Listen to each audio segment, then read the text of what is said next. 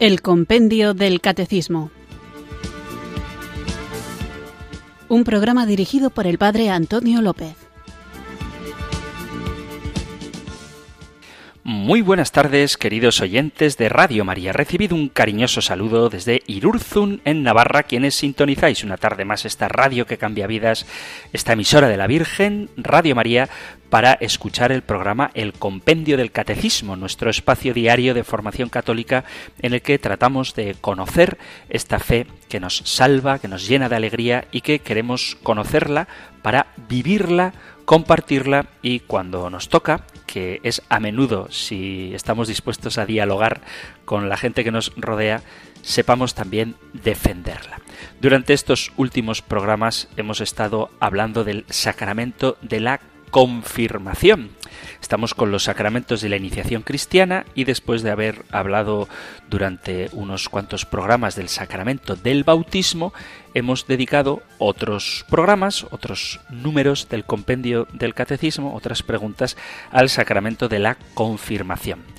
La confirmación, hemos dicho, completa el bautismo al sellar y fortalecer al creyente para que viva como un hijo de Dios a través del poder del Espíritu Santo. El ministro ordinario del sacramento es un obispo que mediante la imposición de manos y la unción con aceite con crisma, aceite mezclado con perfume, invoca la presencia del Espíritu Santo en la persona que previamente ha sido bautizada. En este poderoso encuentro con Dios experimentamos nuevamente la gracia de Pentecostés, cuando el Espíritu Santo descendió sobre los apóstoles reunidos en compañía de la Santísima Virgen María. Este sacramento tiene dos signos principales, la imposición de las manos por parte del obispo y la unción con el aceite perfumado que llamamos crisma. Desde los primeros inicios de la Iglesia, los apóstoles confirieron este sacramento a los recién bautizados. Por ejemplo, en el capítulo 8 de los Hechos de los Apóstoles, versículo a partir del 14, leemos, Ahora, cuando los apóstoles en Jerusalén escucharon que Samaría había recibido la palabra de Dios, les enviaron a Pedro y a Juan, que descendieron y oraron por ellos para que pudieran recibir el Espíritu Santo, porque aún no había caído sobre ninguno de ellos, solo habían sido bautizados. Y un testimonio de San Hipólito dice, el obispo, imponiendo su mano sobre ellos, hará una invocación diciendo, Oh Señor Dios, que los hiciste dignos de la remisión de los pecados a través del lavado del Espíritu Santo para renacer. Envíales tu gracia para que puedan servirte según tu voluntad, porque hay gloria para ti, para el Padre y el Hijo con el Espíritu Santo en la Santa Iglesia, tanto ahora como a través de los siglos de los siglos. Amén. Luego, vertiendo el aceite consagrado en su mano e imponiéndolo sobre la cabeza de los bautizados, él dirá, Te ungiré con aceite santo en el Señor Padre Todopoderoso y Cristo Jesús y el Espíritu Santo. Firmándolos en la frente, los besará y dirá, El Señor esté contigo. El que ha sido firmado dirá, y con tu espíritu. Así hará a cada uno de ellos. Este es un texto de San Hipólito del año 215, es decir, que la confirmación se confería en la Iglesia desde muy temprano. Con el tiempo se desarrollaron dos tradiciones en la administración de la confirmación en la Iglesia Católica. Por un lado, en los ritos orientales de la Iglesia Católica, el sacramento se da en el momento del bautismo, ya sea que se trate de un niño o de un adulto e incluso a recién nacido. Y esto lo hace también a menudo un sacerdote, no necesariamente un obispo, eso sí, utilizando el crisma consagrado por el obispo. En Occidente, en el rito latino de la Iglesia Católica, el nuestro es el obispo el que administra el sacramento en algún momento después de llegada la edad de la razón. Cuando los niños se bautizan como bebés, reciben la confirmación en un momento posterior. Los adultos que participan en la iniciación cristiana de los adultos normalmente deberían recibir la confirmación inmediatamente después del bautismo. En el caso de un bautismo, cuando se da en peligro de muerte, cualquier sacerdote tiene autoridad de conferir la confirmación siempre después del bautismo, con tal de que posea el crisma apropiado disponible en el momento del bautismo. Y en este caso se hace así tanto en el bautismo y confirmación de adultos como de bebés. Este sacramento proporciona un aumento y profundización de la gracia del bautismo que aumenta los dones del Espíritu Santo recibidos en el bautismo. La gracia que nos da el sacramento de la confirmación es que nos arraiga más profundamente a la filiación divina que nos hace gritar, como dice San Pablo a los romanos, Abba Padre, nos une más firmemente a Cristo, aumenta los dones del Espíritu Santo en nosotros, hace que nuestro cuerpo con la Iglesia, nuestra vinculación con el cuerpo de Cristo, que es la Iglesia, sea más perfecto y nos da la fuerza especial del Espíritu Santo para difundir y defender la fe con las palabras y las obras, haciéndonos verdaderos testigos de Cristo para confesar su nombre con valentía y no avergonzarnos de la cruz. Lo que más se subraya en el sacramento de la confirmación es su dimensión neumatológica, es decir, el protagonismo del Espíritu Santo, pero no podemos dejar de lado otras dimensiones de este sacramento como la cristológica. La confirmación es un sacramento, como todos, de la Pascua de Cristo. El confirmado participa en la unción recibida por Cristo a lo largo de su vida. La primera gran unción es la que recibió en el bautismo del Jordán y es la apertura del cielo y la voz del Padre con la presencia del Espíritu Santo sobre el Hijo amado. Es la presencia del Señor que está sobre mí y me envía a anunciar la buena nueva. Desde el momento del bautismo y esta unción en el Jordán comienza la vida pública de Cristo y desde el momento de nuestra confirmación comienza también nuestra vida pública como cristianos comprometidos en la tarea de Cristo y de la Iglesia. El confirmado se sitúa en el plano de la gracia, vinculado a Cristo por el bautismo, recibe el don para iniciar la entrega de la propia vida dada a los hombres y a la obra salvadora. La imagen de Cristo que se realiza en el hombre a través del bautismo va enriqueciéndose y configurándose aún más con el misterio de la entrega pascual de la propia vida. Cristo abre desde su unción la vida para derramar su sangre y entregarse plenamente a los hombres. El cristiano recibe ahora en esta unción para ser fuerte ante el combate la fuerza que necesita para llevar una auténtica vida cristiana. De alguna forma, la iniciación de Cristo es un ejemplo pedagógico para la iniciación de los cristianos que somos sus seguidores. El sacramento es entendido como don del Espíritu Santo y este es su principal sentido y especificidad. La efusión del Espíritu tiene en Pentecostés la imagen salvífica más clara e impresionante. La Iglesia recibe ante la ascensión del Señor la fuerza de Dios en la persona del Espíritu Santo que la santifica.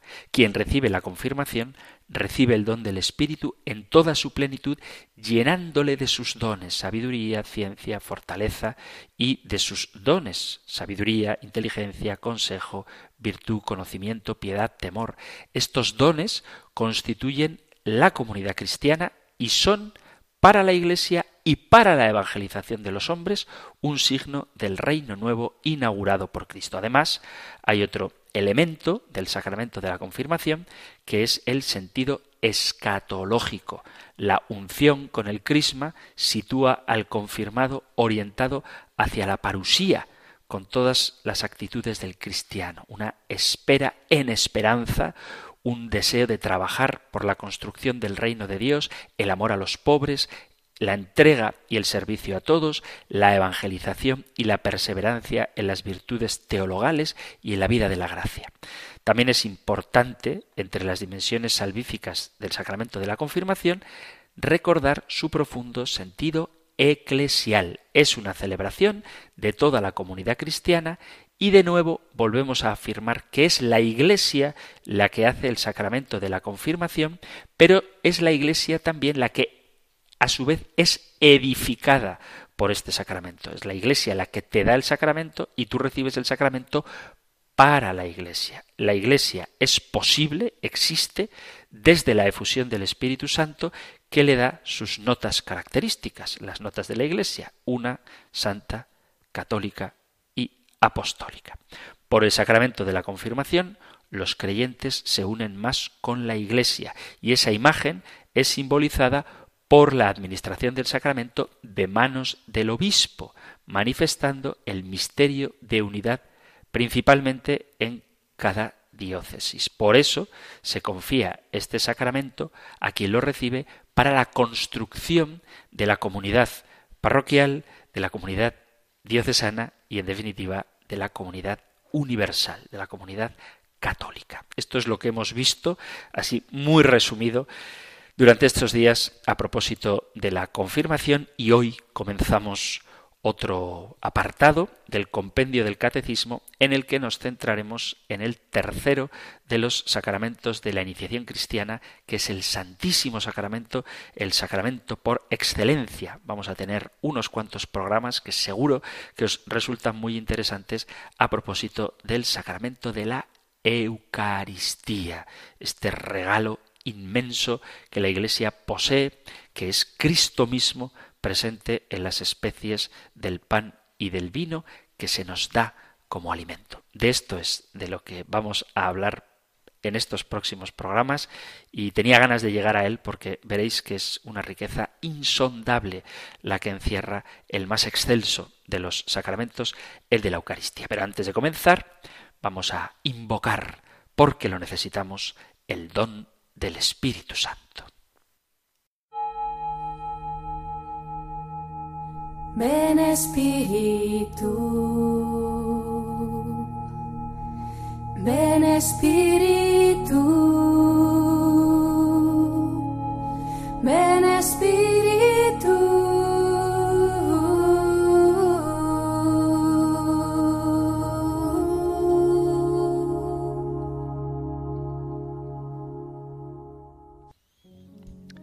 Señor, me acaricias con la brisa me besas con la luz del sol, me meces en las olas de tus playas, me mimas con las gotas de la lluvia, me consuelas con tu palabra, me perdonas en el sacramento de la reconciliación y me das vida con la Eucaristía.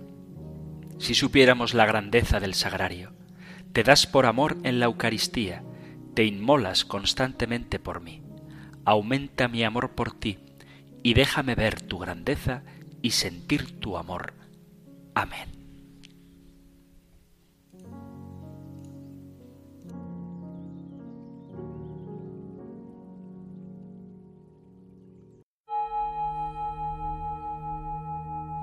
Ven Espíritu, ven Espíritu, ven Espíritu.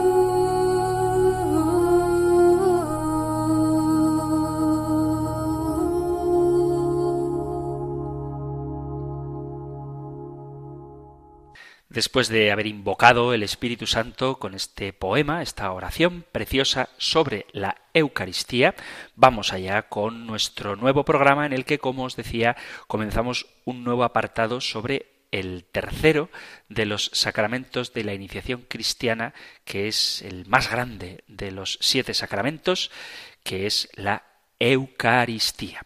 Como vamos a hablar mucho sobre ella y sobre los distintos aspectos que tiene, veréis la riqueza que encontramos en este excelso sacramento y lo que trataremos hoy lo encontráis en el Catecismo Mayor en los puntos 1322 y 1323 y resumido en el punto 1409. Nosotros escuchamos ahora la pregunta 271 del compendio del Catecismo.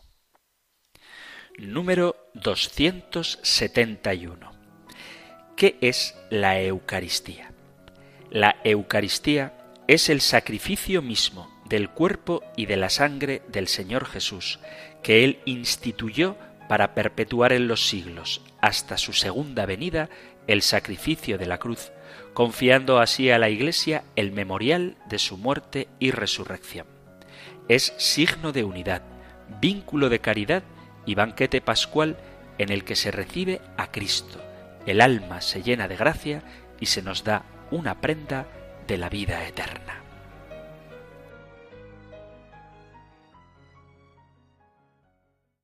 El contexto en el que estamos hablando de la Eucaristía dentro del compendio del Catecismo es el de los sacramentos y puedo decir, sin temor a equivocarme, podemos decir, sin temor a exagerar, que la Eucaristía es el más perfecto de los sacramentos. Tal como Dios Padre da toda su naturaleza en la generación eterna del Verbo y la efusión del Espíritu Santo, tal como Dios quiso darse en persona en la encarnación del Verbo, así Jesús ha querido darse en persona en la Eucaristía. Y su corazón, el corazón de Cristo, el corazón sacerdotal de Cristo, ese corazón que se ofrece, que se entrega, es llamado corazón eucarístico precisamente porque nos dio la Eucaristía, nos da ese aire puro que da vida y da salud. Nuestro Señor podría haberse contentado con instituir un sacramento signo de la gracia, como el bautismo o la confirmación, pero ha querido, sin embargo, darnos un sacramento que no únicamente contiene la gracia, que no únicamente da la gracia, como los demás sacramentos, sino que nos da al autor de la gracia. La Eucaristía es así el más perfecto de los sacramentos, incluso superior a cualquier otro, al sacramento del orden, porque de hecho es para la Eucaristía que Jesús instituyó el sacerdocio. Somos sacerdotes, los ministros ordenados, para celebrar la Eucaristía. Yo recuerdo cuando era jovencito y empezaba a publicar, es decir, a decir en público que quería ser sacerdote, que en muchos lugares donde el ambiente no es demasiado católico, me decían, Antonio, pero hombre, para ser bueno no hace falta ser cura, y eso es verdad. Para ser cristiano no hace falta ser cura. Para ser piadoso no hace falta ser cura. Y todo eso es verdad. Todos los bautizados, laicos incluidos, por supuestísimo, están llamados a ser buenos, a ser piadosos, a ser religiosos, a vivir el Evangelio. Pero el orden sacerdotal, la razón por la que yo me hice cura, si queréis que lo diga así de una forma rápida, fue para celebrar la Eucaristía, porque para celebrar la Eucaristía es que Jesús instituyó el orden sacerdotal, el verdadero y generoso amor por el que se quiere y se hace un bien a los demás, nos lleva a inclinarnos hacia ellos si son más pequeños que nosotros y a unirnos a ellos en una perfecta unión de pensamiento, de deseo, de querer, de consagrarnos a ellos, de sacrificarnos si es preciso para hacer a los demás mejores, para llevarles a crecer, a superarse a sí mismos y a alcanzar su destino. En el momento de privarnos de la presencia sensible, cuando Jesús ascendió al cielo, el Señor quiso dejarse a sí mismo en persona entre nosotros bajo el velo eucarístico. En su amor no podía hacer nada más por nosotros, que somos pequeños, pobres y que estamos desamparados, y quiso unirse a nosotros dándosenos a cada uno en particular. A veces desearíamos la presencia real de seres queridos que ya han muerto. Bien, el corazón eucarístico de Jesús Salvador nos ha dado la presencia real de su cuerpo, de su sangre, de su alma y de su divinidad. Por todas partes, en todos los rincones de la tierra, hay una hostia consagrada en un tabernáculo, en un sagrario y hasta en los lugares más lejanos de misión permanece con nosotros como dulce compañero Jesucristo. Está en cada sagrario esperándonos pacientemente y con prisa por salvarnos, deseando que nos acerquemos a Él. Llega hasta los lugares donde ningún hombre se atrevería a entrar, ahí está Cristo realmente presente, esperándonos en la Eucaristía. El corazón eucarístico de Jesús nos ha dado la Eucaristía como sacrificio para perpetuar en sustancia, ya lo veremos, el único sacrificio de la cruz revivido en cada altar hasta el fin del mundo para que se puedan aplicar en nosotros los frutos de la redención. En la Santa Misa, nuestro Señor Jesucristo vive siempre ofreciéndose por nosotros. Él vive siempre para interceder por nosotros. Y lo hace sobre todo en la Santa Misa, en donde el mismo sacerdote continúa ofreciéndose por medio de los ministros de modo incruento después de haberse ofrecido cruelmente en la cruz. Este sacrificio, esta entrega interior, siempre viva en el corazón de Cristo, es el alma del santo sacrificio de la misa y le da el valor que tiene, que es infinito.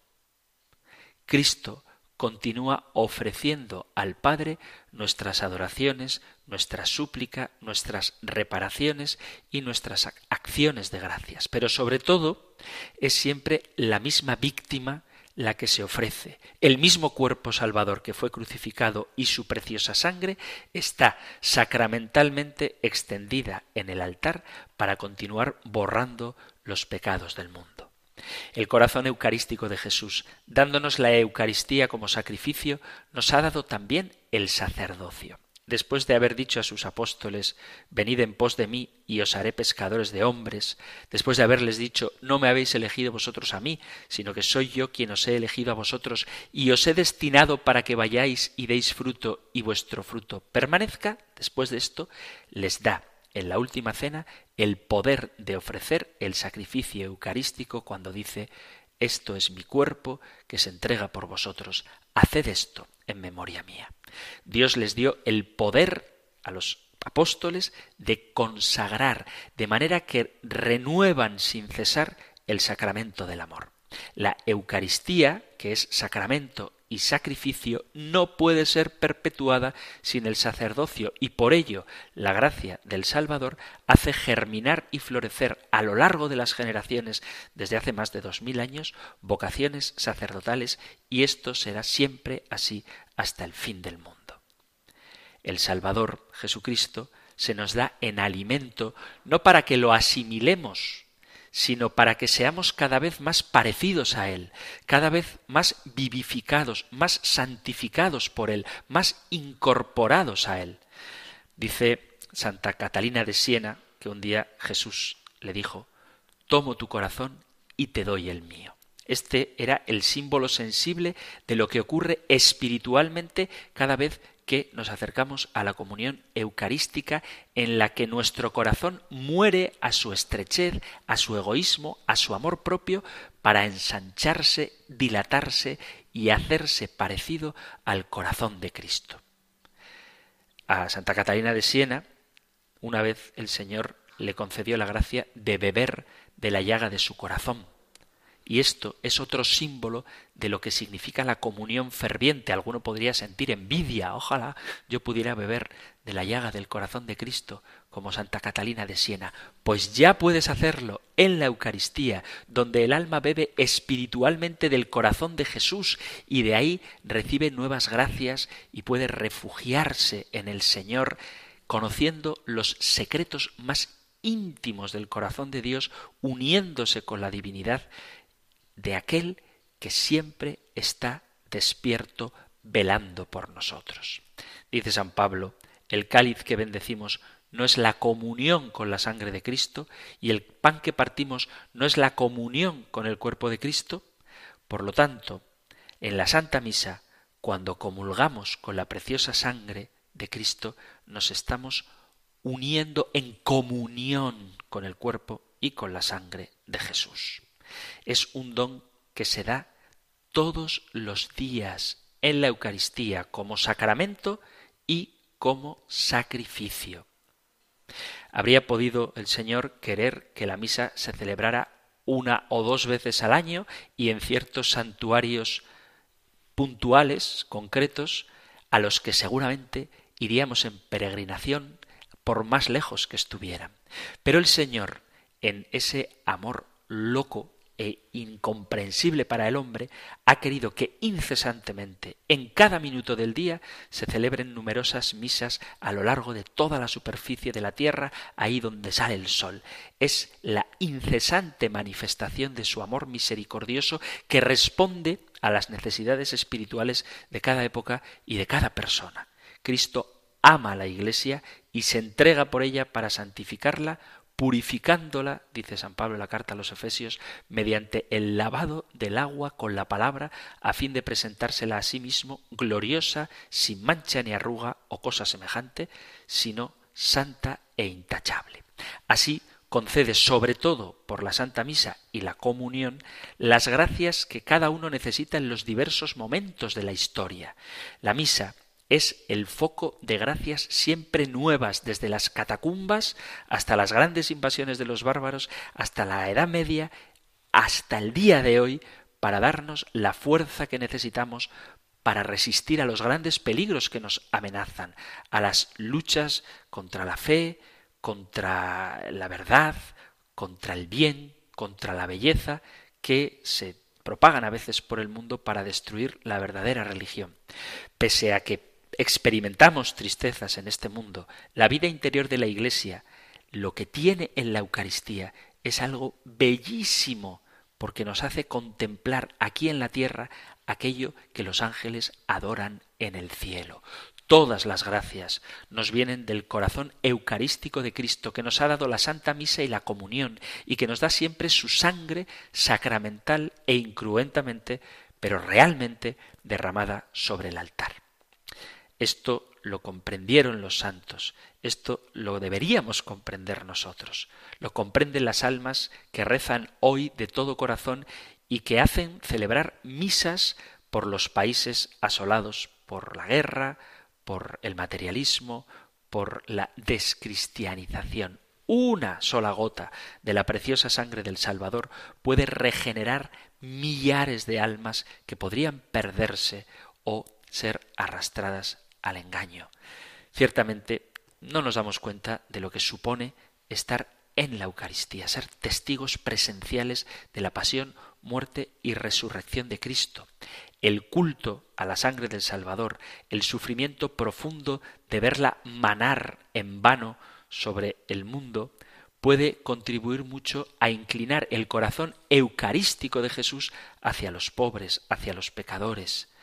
Son los suyos y los apóstoles, como San Pablo, San Francisco de Asís, Santo Domingo de Guzmán, Santa Catalina de Siena y tantos otros, aman lo suficientemente al Salvador para unirse a Él ofreciendo la Eucaristía por la salvación del mundo.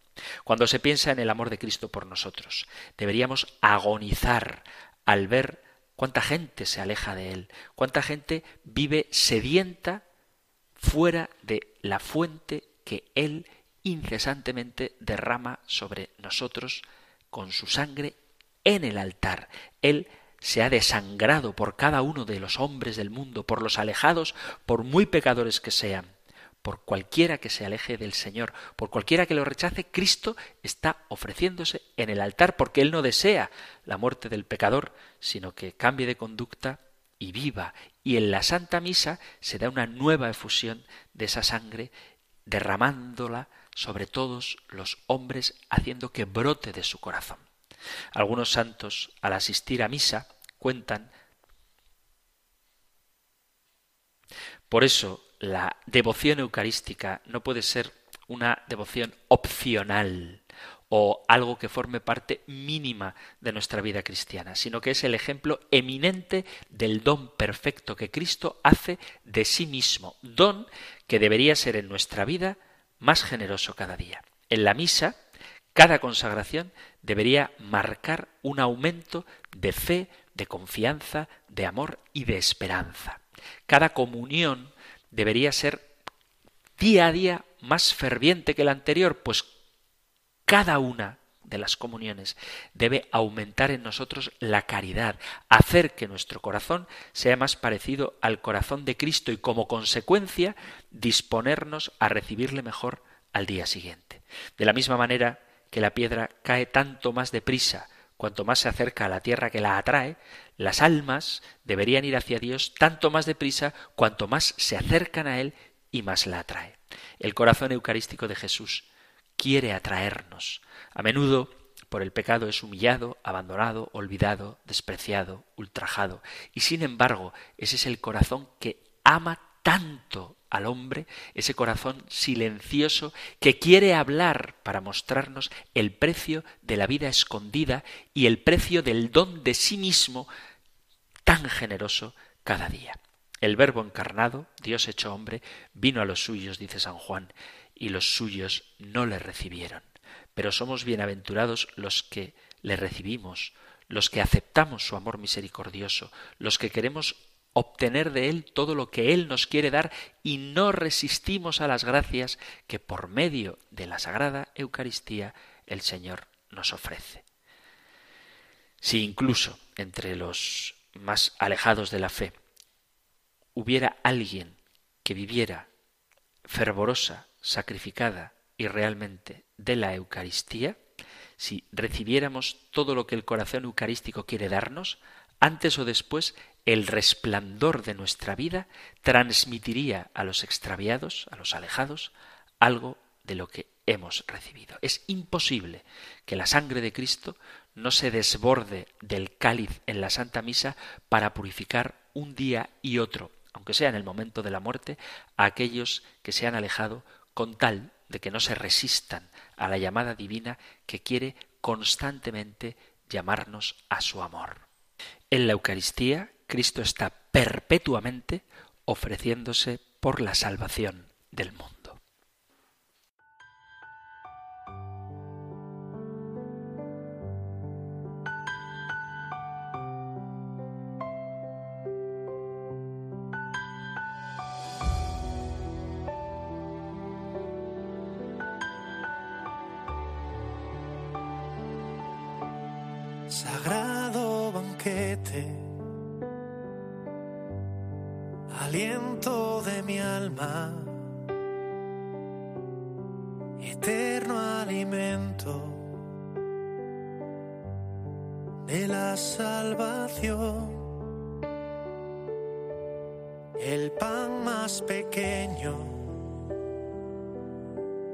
Un poco de vino son cuerpo y sangre de nuestro Señor. Transforma mi vida, me hace más fuerte. Su inmensa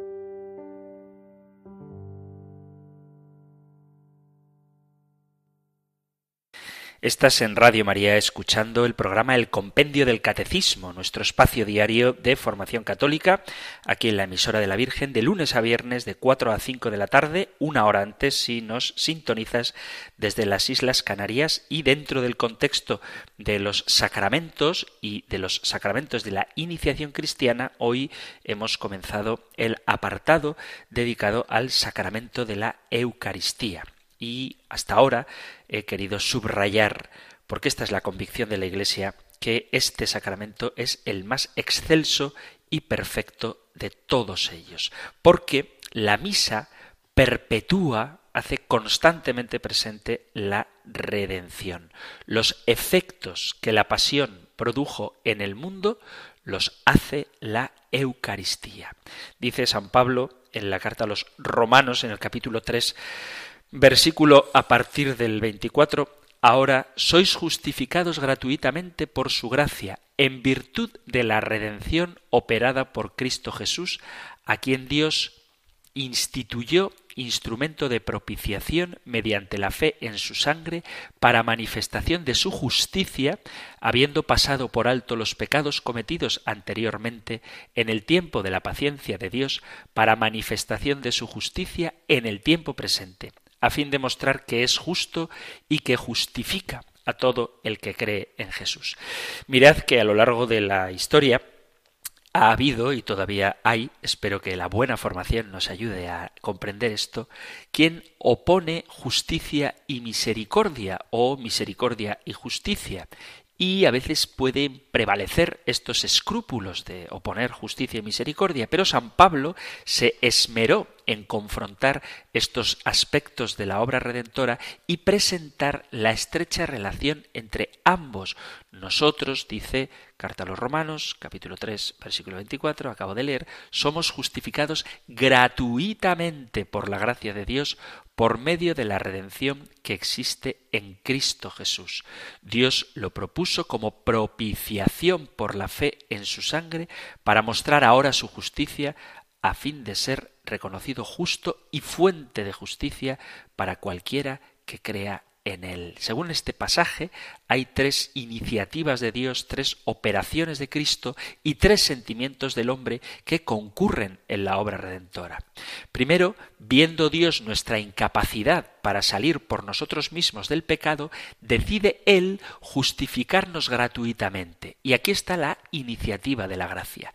Dios decide establecer a Jesucristo como instrumento de propiciación y presentarlo como tal al mundo. Y aquí está el triunfo de la sabiduría de Dios. Dios quiere demostrar de esta manera que es justo y que siempre lo es y que siempre lo ha sido y que siempre lo será, a pesar de que hay quien piense que el Señor es indiferente en relación con el pecado. Y aquí está su justicia. A Cristo, por su parte, se le asigna el obrar la redención, es decir, Él nos libera a los pecadores. Y esta redención no es contraria a la gracia, sino que se obra conforme a ella, porque Cristo realiza la propiciación cuando expiando el pecado que levantaba una barrera entre Dios y los hombres, nos hace propicios a Dios. Jesús obra la redención y la propiciación como víctima. Esta es la eficacia de la salvación en la sangre de Cristo. Sin embargo, el hombre no permanece pasivo. Digamos que en el negocio de la salvación el hombre no se excluye, no ocurre sin él. El hombre cómo tiene que cooperar en la redención? Mediante la fe en Cristo Jesús, recibiendo lo que Cristo gratuitamente ha hecho por nosotros. De ahí la importancia de contemplar el Calvario y de hacernos presente en él a través del sacrificio eucarístico. Y la forma en la que el hombre corresponde al amor de Dios ofrecido, entregado, manifestado en Cristo Jesús, es a través de la acción de gracias, la gratitud del hombre, que es la palabra Eucaristía, ya lo veremos qué significa, precisamente esto, acción de gracias. Ante esta demostración de la justicia divina, el hombre agradece y confía en la misericordia de Dios. El hecho de la restauración, de la salvación, está en correspondencia exacta con la historia de la caída. Cuando hablábamos del pecado, decía que es muy importante entender lo que el pecado significa, porque si no entendemos la realidad del pecado, no podemos entender la realidad de la redención. Y es que el Calvario es la réplica del Edén. La humanidad cae en Adán y se levanta en Cristo. Un acto de desobediencia pierde al hombre, el acto de desobediencia de Adán, y un acto de obediencia, el de Cristo, nos salva. Brota aquí clara la intención, el plan amoroso de Dios de restituirnos precisamente mediante lo mismo que nos hizo caer.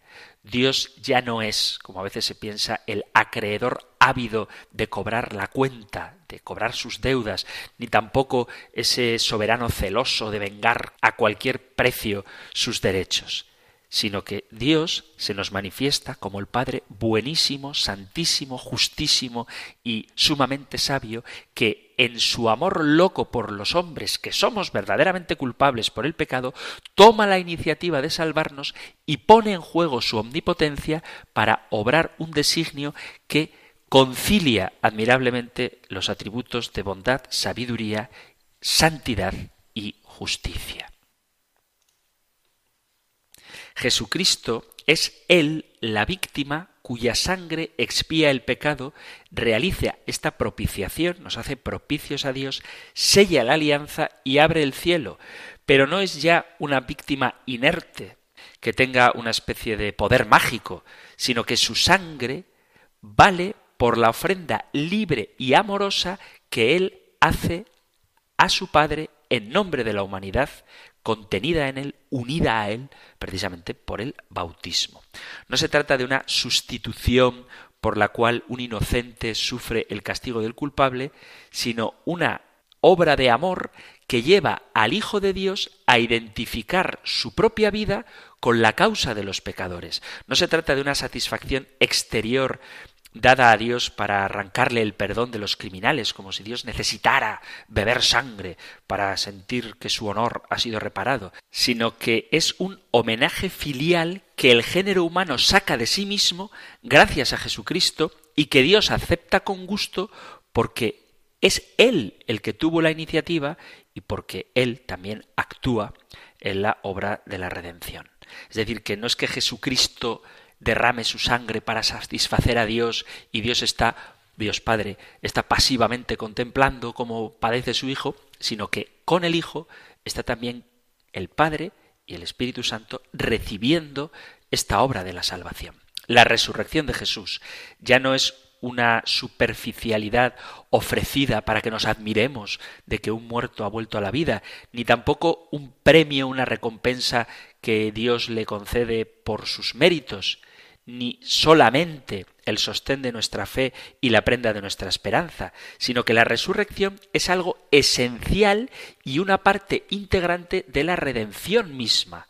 El hombre no es ya el testigo pasivo que contempla un drama que se desarrolla fuera de él y en el que no tendrá ningún papel más que el de mero espectador, sino que muere en el Calvario con Cristo moribundo y revive con Cristo en él en el acto de fe y en el rito sagrado de la Santa Misa que aplican el fruto de la muerte redentora de Cristo. Por eso cuando a veces se oyen cosas como que Dios disfruta viendo morir a su Hijo, tenemos que entender que nosotros, cuando contemplamos la pasión y muerte de Jesucristo, la contemplamos siempre a la luz de la resurrección, y que aunque suene raro esto que voy a decir, no es la muerte de Cristo lo que celebramos en la Eucaristía, aunque incidiremos mucho en el Calvario, sino que lo que celebramos es la muerte y resurrección de Jesús. Y es la muerte y resurrección de Cristo la que redime al hombre que no se queda mirándolo y admirándolo, sino que muere y resucita juntamente con Cristo cada vez que participa de la Eucaristía. La pasión de Cristo, aunque fue un acontecimiento histórico y fue una muerte física, corporal, tiene también una virtud espiritual porque es Dios el que muere. Y por este contacto espiritual recibe eficacia, la eficacia del sacramento de la fe, quien nos dice que Dios propuso a Cristo como propiciación por la fe en su sangre. Por la fe informada por la caridad, nos ponemos en contacto espiritual y nos aprovechamos de la pasión de nuestro Señor Jesucristo. Y esto lo vemos constantemente en la Santa Misa. Por ejemplo, leo algunos textos de la Eucaristía, de la Misa, que seguramente os sonarán. Haz, Señor, que te ofrezcamos siempre este sacrificio como expresión de nuestra propia entrega y se lleve a cabo en nosotros la obra de nuestra salvación. Esto lo leemos el segundo domingo de Adviento en la oración sobre las ofrendas, por ejemplo. Luego dice también el misal en el tercer jueves de Cuaresma, también en la oración sobre las ofrendas, dice, Señor, preserva de toda maldad a tu pueblo para que este sacrificio sea grato a tus ojos. O concédenos por esta celebración que actualiza el único sacrificio de Cristo, la misericordia que no merecen nuestros pecados. Esta oración tan bonita es del Domingo de Ramos, también de la oración sobre las ofrendas. Y así podría seguir con un montón de oraciones que aparecen a lo largo de toda la liturgia. Y en todas las misas se dice, para que este sacrificio mío y vuestro sea agradable a Dios Padre Todopoderoso. O, en el momento de ofrecer el sacrificio de toda la Iglesia, dispongámonos a ofrecer el sacrificio agradable a Dios Padre Todopoderoso, o, como responde el pueblo, el Señor reciba de tus manos este sacrificio para alabanza y gloria de su nombre, para nuestro bien y el de toda su santa Iglesia. La verdad es que todos los programas que vamos a dedicar a la Eucaristía podría hacerlos, no lo voy a hacer así, pero podría hacerlos simplemente estudiando detenidamente el misal romano. Y veríamos cómo en cada misa se hacen presentes los aspectos de la redención obrada por Jesucristo en la cruz. Esos modos o causas con que obra el Señor en su misterio pascual de pasión, muerte y resurrección, es decir, el mérito, la satisfacción, el sacrificio, la redención y la eficacia que la Eucaristía tiene. Y aparece también los efectos de una forma expresada muy bellamente de esta redención. Hay que tener presente que el mérito y la satisfacción que Cristo ofrece en la cruz para completar la obra de la redención se aplican en cada misa, ya que Cristo no puede merecer nada nuevo después de su muerte en la cruz. Una de las cosas que seguro que tendremos ocasión de hablar de ellas, que reprochan algunos protestantes, algunos no católicos, es que nosotros repetimos el sacrificio de Cristo como si aquel sacrificio no hubiera sido suficiente. Y esto es no entender lo que es la misa. Nosotros creemos afirmamos juntamente con ellos que nada nuevo podemos merecer después del sacrificio de Cristo en la muerte en cruz y de su resurrección. Lo que hacemos nosotros es ese mismo sacrificio. Cada vez, decimos en misa, que celebramos el memorial del sacrificio de Cristo, se realiza la obra de nuestra redención. Esto lo tenéis en el misal romano, en el segundo domingo del tiempo ordinario, decimos eso. Por eso, cada vez, no alguna vez o de vez en cuando o a veces, sino siempre, asimismo, se realiza la obra de nuestra redención. Por lo tanto, en cada misa y en todas las misas se hace sacramentalmente presente el sacrificio de la cruz con todas sus consecuencias. Es decir, que la misa es conversión a Dios infinitamente perfecto, nos hace amar ordenadamente a las criaturas, nos reedifica, nos da la gracia santificante, nos hace crecer en la fe, la esperanza y la caridad, nos da los dones del Espíritu Santo, las virtudes morales, el perdón, la fuerza, el remedio, la expiación, el mérito, la liberación, el señorío de Cristo, la satisfacción, la reconciliación, la nobleza, la alegría, el diálogo, la vida sobreabundante, eterna, bella, luminosa, nos hace dóciles, nos hace ser testigos del sacrificio expiatorio de esa víctima única que quita el mal, limpia, paga, nos justifica, manifiesta la bondad, es fiesta, plenitud, crecimiento, luz admirable, amor infinito, entrega sincera de sí mismo, salvación cierta, cercanía, acto agradable a Dios, alimento, felicidad, adoración, generosidad, cultura también, eficacia sobreabundante, elevación, promoción de la dignidad individual y social del hombre. El cosmos entero se ordena en su belleza, unidad, universalidad, laboriosidad, conversión, triunfo, fidelidad, lealtad, obediencia a Dios. Nos subordinamos al Señor. Crea en nosotros un sentimiento de estupor, admiración y nos da esa libertad propia de los hijos de Dios. Y ahí, a los pies del altar, estamos junto con María, al pie de la cruz, siendo testigos de primera mano de la obra de la redención. Hablaremos también de los frutos de la Eucaristía, pero lo dejamos aquí porque se ha terminado el tiempo para nuestro programa de hoy. Así que, queridos amigos, queridos oyentes, si queréis compartir algo, si queréis hacer alguna pregunta o testimoniar cómo vivís vosotros la Eucaristía, cualquier cosa que queráis compartir, podéis hacerlo en el correo electrónico compendio arroba compendio arroba o en el número de teléfono para WhatsApp 668 594 383 668 594 383 si queréis dejar vuestro mensaje escrito o un audio al WhatsApp o si preferís escribir al correo electrónico compendio arroba será un placer leeros y si procede compartir con todos los oyentes vuestros mensajes. Terminamos ahora con la bendición del Señor. El Señor te bendiga y te guarde, el Señor ilumine su rostro sobre ti y te conceda su favor, el Señor te muestre su rostro y te conceda la paz. Muchísimas gracias por estar ahí, gracias por escuchar el compendio del catecismo y si queréis volveremos a encontrarnos en un próximo programa. Un fuerte abrazo.